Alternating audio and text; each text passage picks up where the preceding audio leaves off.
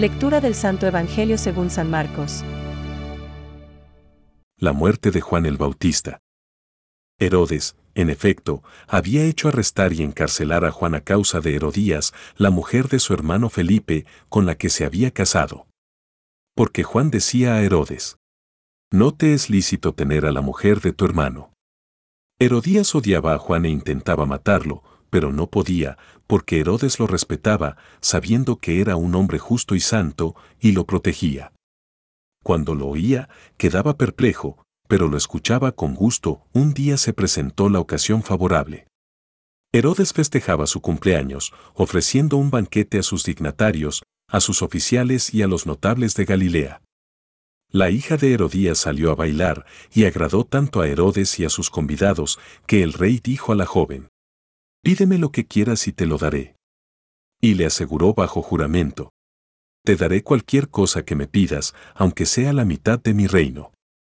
Ella fue a preguntar a su madre, ¿qué debo pedirle? La cabeza de Juan el Bautista, respondió ésta. La joven volvió rápidamente a donde estaba el rey y le hizo este pedido.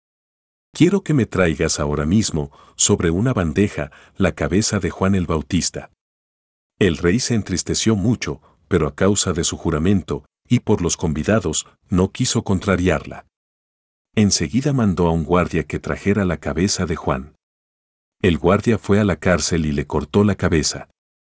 Después la trajo sobre una bandeja, la entregó a la joven y ésta se la dio a su madre.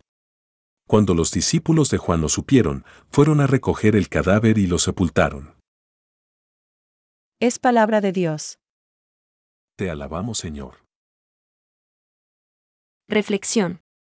Juan decía a Herodes, No te está permitido tener la mujer de tu hermano. Hoy recordamos el martirio de San Juan Bautista, el precursor del Mesías.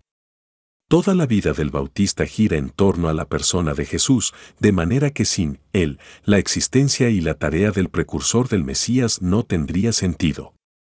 Ya, desde las entrañas de su madre, siente la proximidad del Salvador.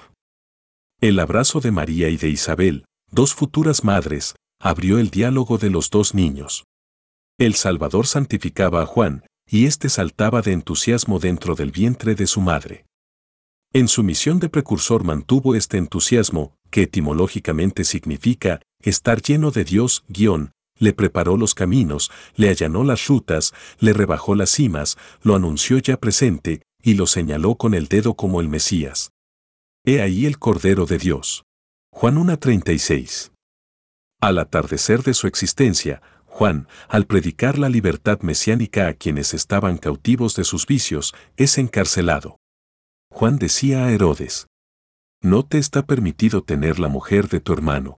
Marcos 6:18. La muerte del Bautista es el testimonio martirial centrado en la persona de Jesús. Fue su precursor en la vida, y también le precede ahora en la muerte cruel. San Beda nos dice que, está encerrado, en la tiniebla de una mazmorra, aquel que había venido a dar testimonio de la luz y había merecido de la boca del mismo Cristo. Ser denominado antorcha ardiente y luminosa. Fue bautizado con su propia sangre aquel a quien antes le fue concedido bautizar al Redentor del mundo. Ojalá que la fiesta del martirio de San Juan Bautista nos entusiasme en el sentido etimológico del término, y, así, llenos de Dios, también demos testimonio de nuestra fe en Jesús con valentía que nuestra vida cristiana también gire en torno a la persona de Jesús, lo cual le dará su pleno sentido. Pensamientos para el Evangelio de hoy.